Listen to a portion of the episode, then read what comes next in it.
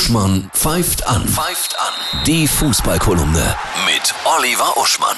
Oliver, ich grüße dich. Hallo. Hallo Annette, grüß dich. Was für eine Knallernachricht, ne? Jürgen Klinsmann ja, Ja. wird neuer Trainer bei Hertha BSC. Ich freue mich Ich sehr. auch. Ich wäre sowieso dafür, dass diese ganzen 1990er Weltmeister nach und nach Trainer werden, wenn sie es noch nicht sind, oder aber in die Bundesliga kommen. Ich mag Klinzis Enthusiasmus. Er hat sich ja von Team zusammengesammelt, hat Andreas Köpke vom DFB ausgeliehen als Torwarttrainer, den alten Weltmeister auch. Und er hat Arne Friedrich, ein sehr sympathischer, einer der gebildeten und intelligenten Ex-Weltmeister auch, Arne Friedrich engagiert als Performance Manager.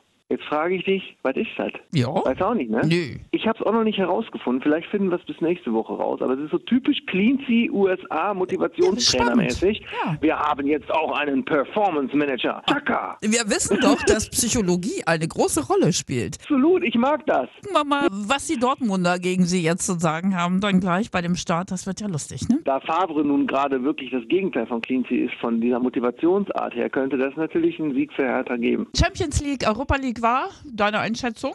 Ja, wunderbare Ergebnisse. Ne? Wir haben in der Europa League ist Wolfsburg ist weiter. Frankfurt hat ge- in London gewonnen und die Fans, obwohl sie gar nicht hin durften wegen Ver- Stadionverbot, haben sich versteckt und sich dann offenbart und gejubelt. Wen haben wir noch? Bayern natürlich äh, Kantersieg in Belgrad. Ja, nur Dortmund.